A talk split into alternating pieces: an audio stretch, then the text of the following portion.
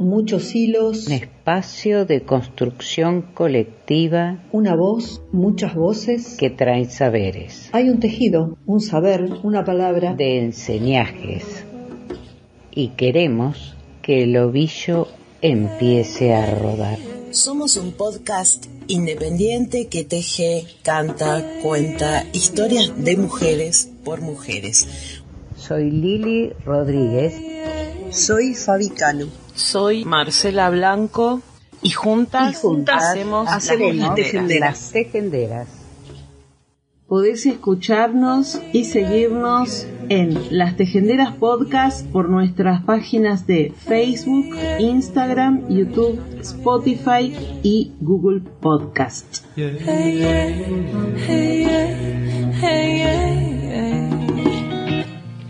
Bienvenidas, bienvenides a un nuevo episodio de Las Tejenderas Podcast, el número 124 de nuestra cuarta temporada. Acá estoy con mi nuevo libro Alta Voz de Mariana Carabajal. Y elegí esta poesía que me, llegó hasta el alma. Se llama Cada vez me gusta reconocerme en la mirada de otra mujer. Hay algo allí que me convoca. No la conozco ni ella me conoce, pero ambas sabemos qué es. Un indicio, una sospecha, un olor, nada tangible. Ese reencuentro ancestral, esa caricia que nos devolvemos. Cierto sufrimiento en las escápulas, esos mohines, el rictus desafinado, los estrógenos, los hijos, aquella soledad que nunca pudimos compartir. El espejo, el silencio, la comida hecha de gano, la culpa, el, el disfrute, la complicidad. Por eso, cuando matan a una mujer, nosotras no lloramos, nosotras nos morimos. Yo muero.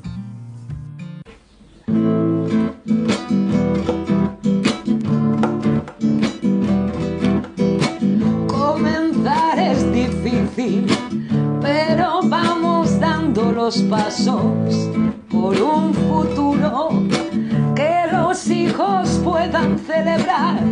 Somos el viento que baila y que canta.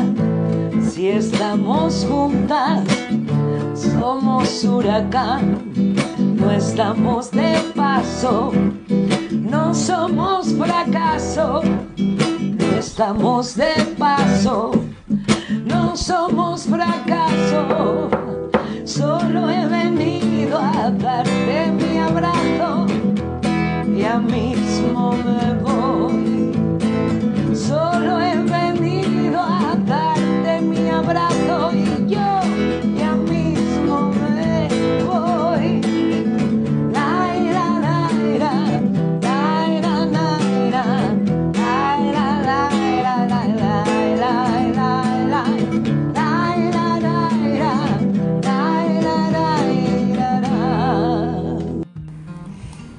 Posteó Meli Celeste Cresini una historia su historia, parte de su historia de vida.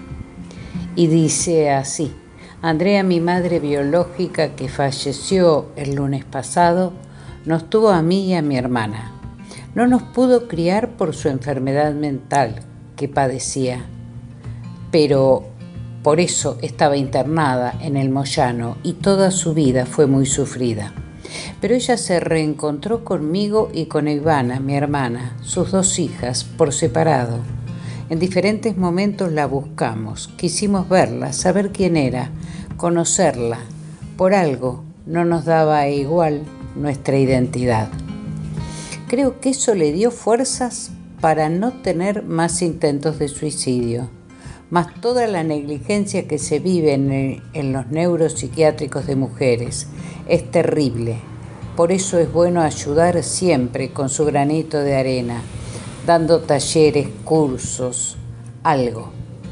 Me parece importante que cada persona que adopta pueda averiguar, investigar y reclamar toda la data que haya de los padres biológicos. Por más Silvias como mi vieja que me adoptó, siempre me dijo la verdad y me dio la oportunidad a mis 18 años de conocerla. Desde ahí iba a visitarla y Andrea siempre le agradecía a Silvia por todo el amor que me dio, cómo me crió en llanto, quebrada, diciéndome que ella nunca podía dármelo. Sin embargo, hacía lo que podía y me daba amor como podía, y eso para mí es muy valioso y significativo. Que en paz descanses, Andrea. No por nada tus dos hijas te buscamos y quisimos saber de vos. No somos robots, no somos máquinas de parir, somos mujeres, somos personas, nos pasan cosas. Paren de cosificarnos. Las emociones y los sentimientos abundan. Gracias por sus abrazos. Conmovedora historia de amor de mujeres. No estamos de paso, no somos fracaso, no estamos de paso no somos fracaso. Solo he venido a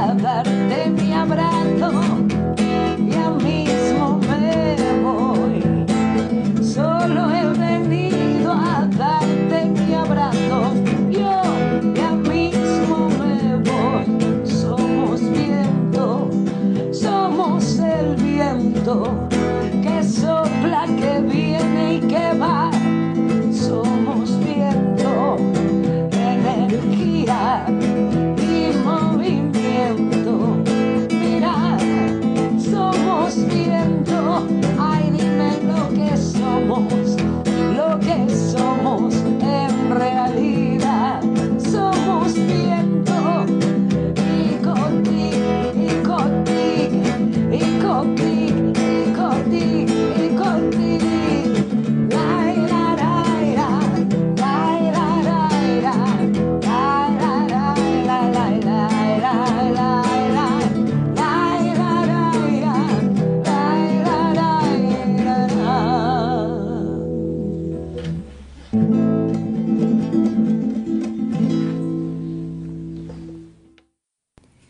en estos primeros días de enero eh, en Corrientes, la mujer fue absuelta tras ocho meses de prisión. Por fin se dieron cuenta de que soy inocente.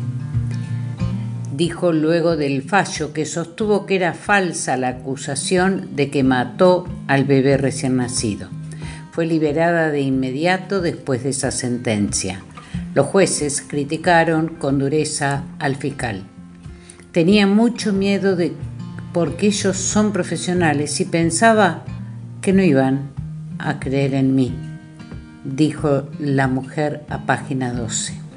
Siento una felicidad enorme porque por fin se dieron cuenta de que soy inocente y de que eran todas mentiras lo que decía el fiscal.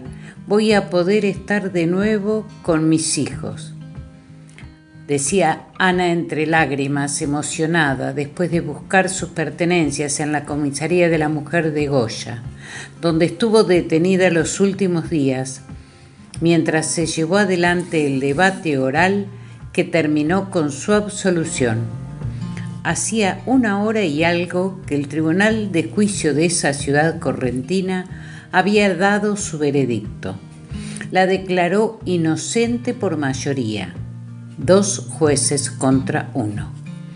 La mujer, de 30 años y madre de una niña de 11 y un varón de 6, estuvo presa desde noviembre en la localidad de Esquina y llegó a juicio acusada de homicidio doblemente calificado por el vínculo y alevosía, luego de sufrir una emergencia obstétrica y parir una criatura muerta en su casa.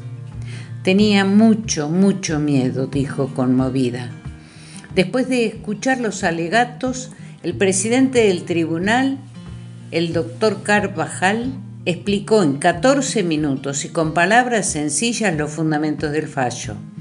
destruyó una a una las afirmaciones del fiscal Javier Gustavo Mosquera en las que basó su acusación. El magistrado señaló que Mosquera nunca mostró pruebas científicas de que la criatura haya nacido con vida, ni cuál fue la causa de su muerte, ni dónde ni cómo se podría haber cometido el supuesto homicidio. Ni siquiera señaló, ordenó realizar un ADN para poder corroborar que efectivamente tenía un vínculo filial con Ana. La acusación quedó en evidencia. Se basó en indicios endebles, incongruentes, que pretendieron convertir un evento obstétrico en un crimen. Además, destacó que el fiscal siempre dirigió su investigación contra Ana, cuando en todo caso podría haber investigado a otras personas que viven en el mismo lugar que ella, en cuyo patio se encontró el feto enterrado, dado que hay varias casillas de otros familiares suyos. Es decir, dejó en evidencia el ensañamiento sin pruebas que hubo de parte del fiscal contra la mujer pobre. Ana vendía comida casera para ganarse la vida. Su mamá de 50 años es empleada doméstica, su papá de 57 empleado. Ana es la segunda de seis hermanos el menor de 13, viven todos juntos en la misma vivienda, en la localidad correntina de esquina. La decisión de declarar inocente a Ana fue tomada por los jueces Carvajal y Jorge Antonio Carbone. El tercer magistrado del tribunal, Julio Ángel Duarte, votó en disidencia. Los fundamentos de la sentencia se conocerán el próximo viernes a las 13 horas. Sobre la pared morada detrás del estrado donde se sentaban los tres jueces se podía ver, como siempre, un crucifijo, al lado la bandera argentina. Cuando el juez Carvajal dijo la palabra inocente, la sala de audiencias estalló en aplausos. En el público estaban activistas feministas que acompañaron durante todo el proceso judicial a la mujer y familiares de Ana. La joven se tapó la cara y lloró, ahogada en su propio llanto. Su papá y su mamá se abrazaron. Vamos, sacamos a Ana celebraron integrantes de distintas colectivas con el pañuelo verde, símbolo de la campaña por el derecho al aborto. Afuera del tribunal esperaban decenas de mujeres, entre ellas integrantes de la asociación Libres las Queremos. Luego de la lectura del veredicto, los jueces dispusieron la liberación inmediata de Ana. La mujer estaba presa desde el 10 de noviembre en una comisaría de esquina. Me tiemblan todavía las piernas, dijo la abogada defensora de Ana, Natalia Ábalos, al salir del tribunal.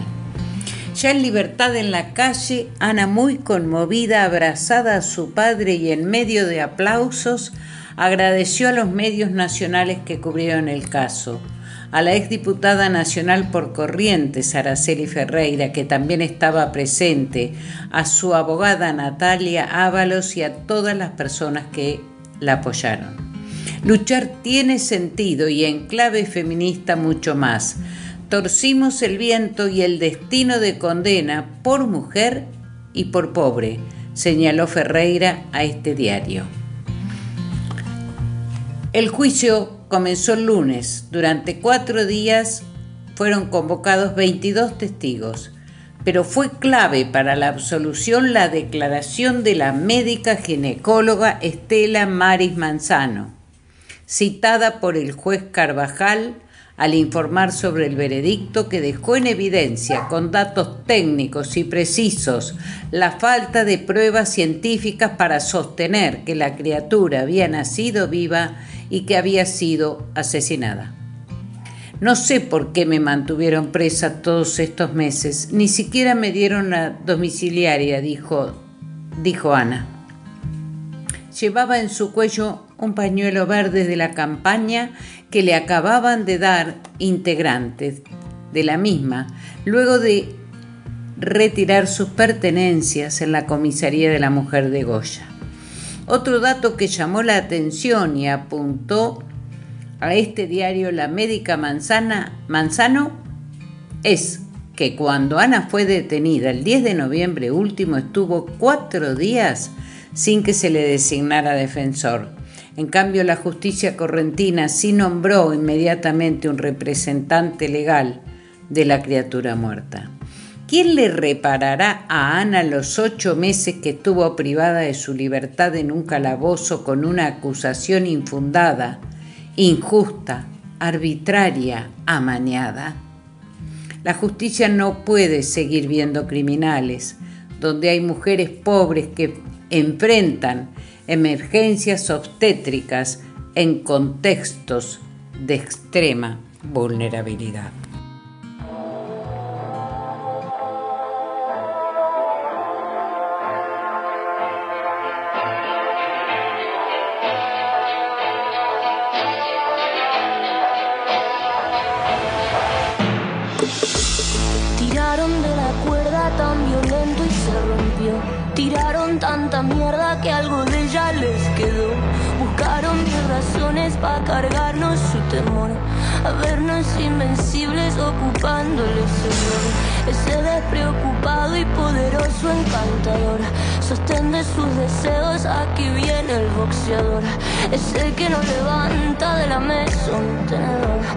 Aquel que estuvo siempre respaldado en el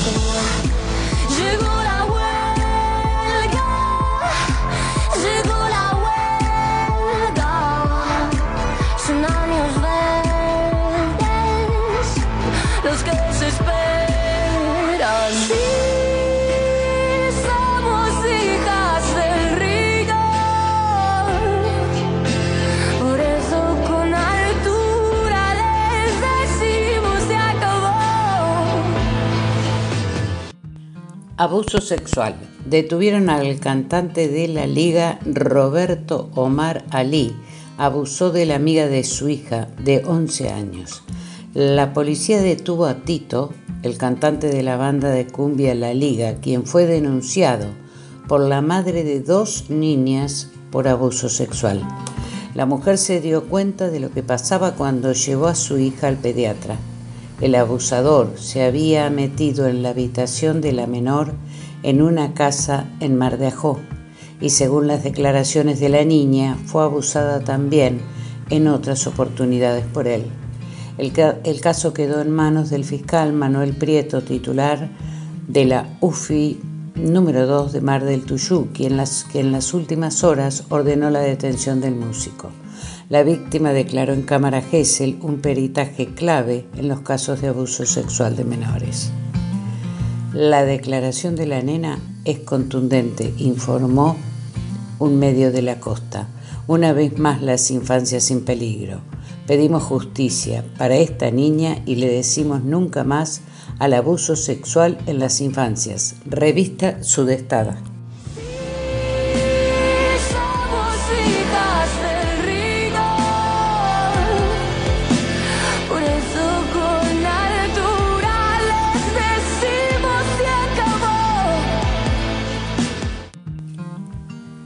Natalia Melman presente. Comunicado. Queremos comunicarles que se llevará a cabo en los tribunales de la ciudad de Mar del Plata el día miércoles 11 de enero del 23 a las 10.30 una nueva audiencia donde se tratará la solicitud de Oscar Echenique y Ricardo Anselmini, policías bonaerenses que secuestraron, torturaron, abusaron y asesinaron a Natalia Mariel Melman y piden ser beneficiados con la libertad anticipada. La audiencia fue convocada por disposición de la Cámara de Apelaciones de Mar del Plata. Firman familia Calampuca Melman. Por amor seguiremos luchando y se seguir- seguiremos peleando justicia por Natalia. Presente siempre.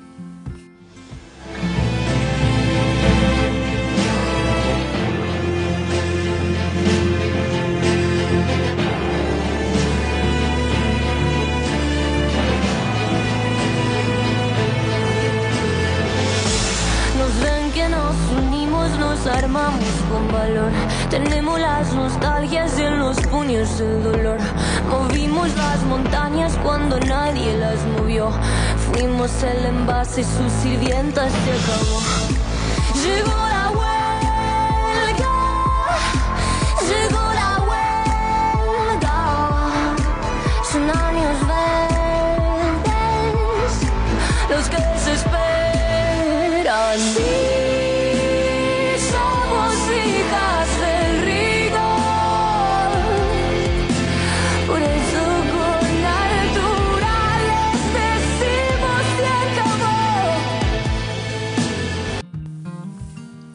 Valeria González tenía 28 años y tenía, tiempo pasado, porque hace menos de 48 horas su pareja Sebastián Secheto, el padre de su única hija, luego de golpearla y ahorcarla a metros donde ella dormía, la mató. Le quitó la vida. Y por las dudas, el femicida decidió arrojar su cuerpo al pozo séptico de su casa. Sí, a la cámara séptica donde se junta toda la mierda de la casa. Y después de matarla, el amor de su vida, entre comillas, y el padre de su hija, entre comillas, salió a bailar a un boliche. Sí, a un boliche, porque como le dijo a sus amigos, entre comillas, necesitaba distraerse después de un mal rato. Y luego, en una cuota perversa del machismo que predomina en nuestra sociedad, cuando su hija, la hija de ambos, esa que dormía mientras sometía, golpeaba, ahorcaba y asesinaba a su madre a metros de distancia, y los padres comenzaron a preguntar por Valeria. El asesino de Valeria acompañó a su padre a hacer la denuncia. Sí, como si nada hubiese sucedido, como si solo hubiera sido un mal rato, como si fuese un trámite necesario. Así arranca el 2023, señoras y señores, con otro femicidio, con uno de tantos que se cuentan de a cinco y de a diez con el correr de los días. Sebastián Secheto, el femicida, sigue prófugo. Valeria nunca más volverá a ver a su hija. Del muro de Adrián Claudio Martínez. Ni una menos. Vivas nos queremos, nos queremos.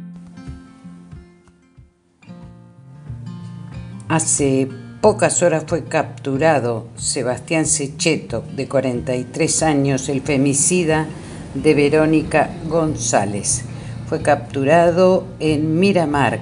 Estaba en calzoncillos, caminaba solo y fue inmediatamente reconocido por personal de una avanzada de caballería. Que se pudra en la cárcel y no salga nunca más.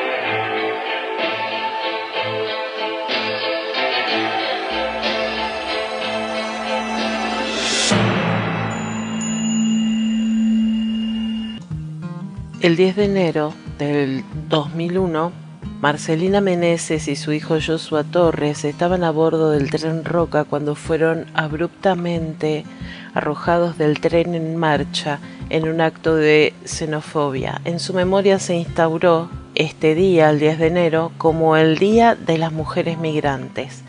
La fecha pretende concientizar, visibilizar y sensibilizar sobre situaciones de violencia y vulneración de derechos que sufren diariamente las mujeres migrantes. Es por ello que recordamos que además de las normas internacionales que garantizan los derechos de las personas migrantes, En nuestro país se encuentra vigente la Ley de Migraciones número 25871, sancionada en el 2003. Esta ley reafirma que el derecho a la migración es esencial inalienable de la persona y la República Argentina lo garantiza sobre la base de los principios de igualdad y universalidad. A su vez establece que el Estado asegurará las condiciones que garanticen una efectiva igualdad de trato a fin de que las personas migrantes puedan gozar de sus derechos y cumplir con sus obligaciones. Por su parte dice que en todas sus jurisdicciones se asegurará el acceso igualitario a las personas migrantes y familias en las mismas condiciones de protección, amparo y derechos de los que gozan las nacionales, en particular a lo referido a servicios sociales, bienes públicos, salud, educación, justicia, trabajo, empleo y seguridad social. Entre otros derechos, la ley nacional reconoce a las personas migrantes el acceso a la educación pública y privada en todos los niveles, a la salud, a la asistencia social o atención sanitaria, a recibir información acerca de sus derechos, obligaciones y cualquier otra cuestión que le permita o facilite cumplir formalidades administrativas o de otra índole, a la reunificación familiar, a la participación en las decisiones relativas a la vida pública y a la administración de las comunidades locales donde residan, entre otros. Según datos de la encuesta nacional migrante de Argentina, ENMA 2020, en relación a la discriminación y violencia hacia las personas migrantes en Argentina, se refiere que el 65% de las personas encuestadas ha experimentado al menos una vez una situación de discriminación en Argentina a causa de su condición de migrante o su aspecto físico. En relación con el género, las mujeres migrantes han sufrido en mayor medida, 71%, situaciones de discriminación en comparación con los varones encuestados. Las migrantes encuestadas, más jóvenes, de 18 a 34 años, indicaron en mayor proporción haber sido víctimas de violencia de género que sus pares mayores, presentándose una gran diferencia entre estas y las mujeres de más de 55 años, para quienes la proporción desciende al 22%. La discriminación se encuentra asociada también a rasgos fenotípicos, como lo indica la incidencia étnica. La discriminación es mayor en los colectivos de ascendencia asiática, africana u originaria amerindia que entre quienes no se reconocen en ninguna de las anteriores categorías teniendo en cuenta los espacios donde se experimentaron las situaciones de discriminación, se relevaron en la calle, en los medios de comunicación, en el trabajo, cuando realizo trámites en alguna oficina de Estado y en grupos sociales.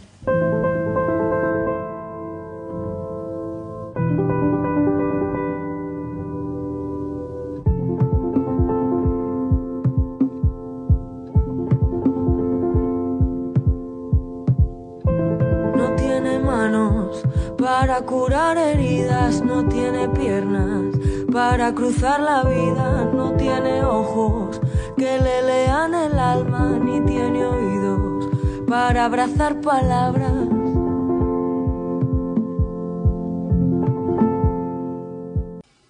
Hogar, un poema de Warsanshire. Nadie sale de casa a menos que el hogar sea la boca de un tiburón Solo corres hacia la frontera cuando ves a toda la ciudad corriendo, también tus vecinos corriendo más rápido que tú, aliento sangriento en sus gargantas. El chico con el que fuiste a la escuela, que te besó mareado detrás de la vieja fábrica de hojalata, tiene un arma más grande que su cuerpo. Solo sales de casa cuando en casa no te dejan quedarte. Nadie sale de casa a menos que te persiga. El hogar, fuego bajo los pies. Sangre caliente en el vientre no es algo que nunca hayas pensado en hacer hasta que la daga queme las amenazas en tu cuello. E incluso entonces llevas el himno bajo tu aliento, solo rompiendo tu pasaporte en los aseos de un aeropuerto, sollozando mientras cada bocado de papel dejó claro que no volverías. No tiene pechos para quemar el aire, ni tiene ganas que otro cuerpo le baile y lleva atados muñecas y tobillos, quiere ser ave, pero no encuentra nido.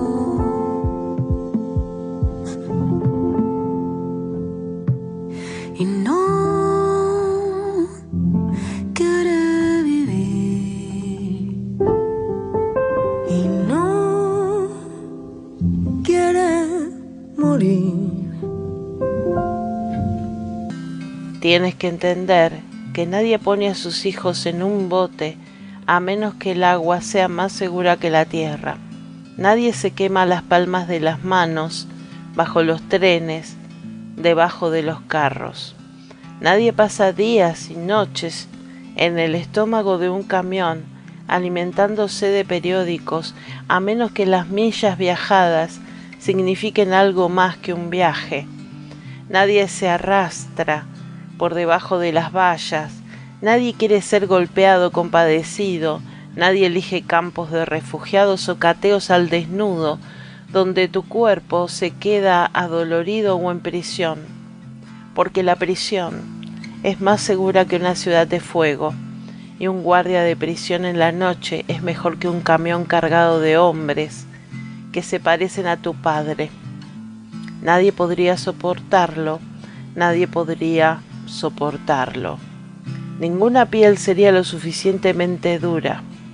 Vuelvan a casa negros, refugiados, inmigrantes corruptos, solicitantes de asilo, chupando nuestro país hasta dejarlo seco, negros con las manos extendidas, huelen raro, salvaje. Arruinaron su país y ahora quieren arruinar el nuestro como hacen las palabras. Las miradas sucias caen sobre tus espaldas, tal vez porque el golpe es más suave que un miembro arrancado o las palabras son más tiernas que catorce hombres entre tus piernas, o los insultos son más fáciles de tragar que los escombros que el cuerpo de tu hijo en pedazos. Es mujer fronteras horizonte. Es una autopista que separa sur y norte. Es un trabalenguas en tu boca. Es dos hemisferios, es lugar de maniobra. Es punto y seguido, pero aparte. Es túnel eterno, hielo en pecho y se hace arte. Es punto y aparte, pero sigue. Es la cuerda floja que se tensa en el declive. Quiero irme a casa, pero mi hogar es la boca de un tiburón. Mi casa es el cañón de la pistola y nadie saldría de casa a menos que el hogar te persiguiera hasta la orilla, a menos que la casa te dijera para acelerar tus piernas. Deja tu ropa, arrástrate por el desierto, vadea a través de los océanos, ahógate, sálvate, ten hambre, pide limosna, olvida el orgullo, tu supervivencia es más importante. Nadie se va de casa hasta que el hogar tenga una voz sudorosa en tu oído diciendo, vete, huye de mí ahora. No sé en qué me he convertido, pero sé que en cualquier parte es más seguro que aquí.